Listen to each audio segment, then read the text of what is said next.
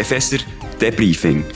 Der GFC-Podcast über das, was wir verstanden haben und das, was wir gerne möchten verstehen. Herzlich willkommen zu unserem Austausch über die zwölfte Folge unserer Epheser-Themenserie.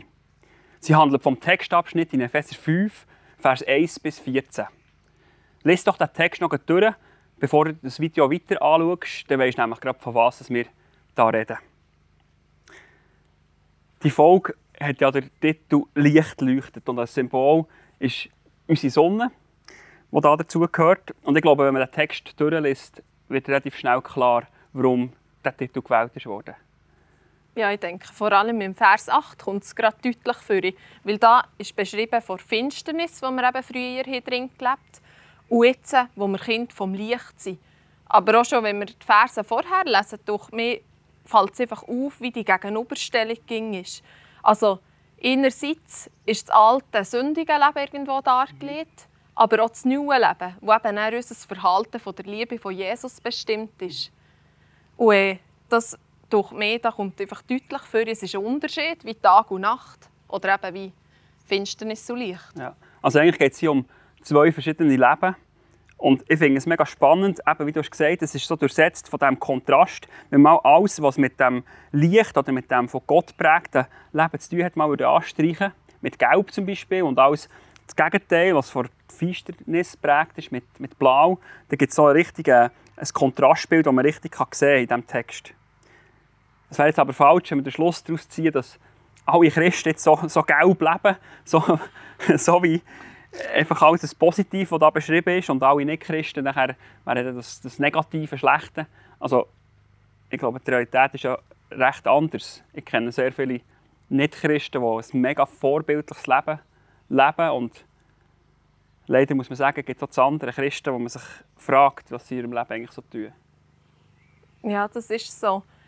Aber der Brief, also der ganze Epheserbrief, ist ja an Christen gerichtet ja. und nicht an die Nicht-Christen der Fakt, dass eben nicht Christen manchmal ein besseres Leben führen als wir Christen, ist irgendwie gar nicht das Thema von diesem Abschnitt, sondern es ist vielleicht mehr eine Aufforderung ja, an uns, dass wir einfach die Sünde in unserem Leben nicht auf einmal verharmlosen mhm. oder sie sich einfach in unser Leben können einschleichen oder wir sogar so eine Verteidigungshaltung dagegen aufnehmen.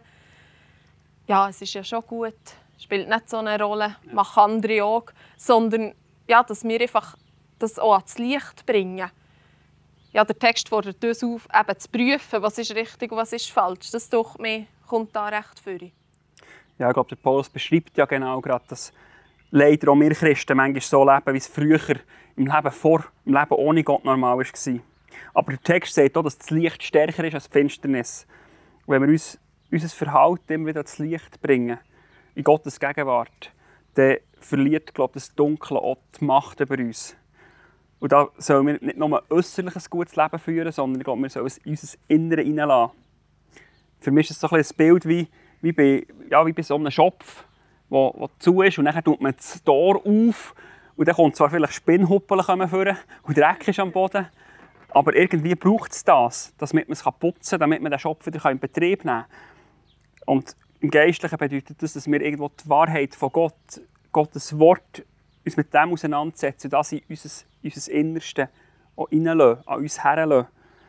Manchmal tut es vielleicht weh, manchmal ist es vielleicht auch mit, mit viel Scham behaftet, weil Sachen zum Vorschein kommen, die eben, wo eben Dreck ist. Aber ich glaube, das ist der Weg, schlussendlich, der zur Besserung führt. Ja, das ist sicher eine Herausforderung an uns. Im Text finde ich aber sticht auch noch ein bisschen für, dass es nicht nur darum geht, dass wir eben das Schlechte in unserem Leben aufdecken ja. und all das Böse probieren irgendwie vorzuräumen, sondern dass wir auch gegen die andere Richtung gehen. Dass wir einfach irgendwie mehr probieren, Gutes zu tun. Mhm. Ähm, dass wir ja, Jesus neu ahmen, wie es am Anfang geheißen Ja, dass wir probieren, ja, ein Leben zu führen, das ihm gefällt. Und dass er durch uns durch kann leuchten kann, dass eben sein Licht durch uns durchscheint. Und das kann, denke ich, gelingen, wenn wir uns einfach um bewusst sind, haben wir sind Kind von Gott. Wir haben unsere Identität immer. Mhm. Ja, du hast recht. Wir sind glaub, viel zu viel mit dem Fokus unterwegs. Äh, als Christ darf man das nicht oder äh, das sollte ich nicht. Und die Bibel fordert hier eben ja, im ersten Vers ganz anders auf. Oder? Er sagt so, ahmt nun Gott nach als geliebte Kinder.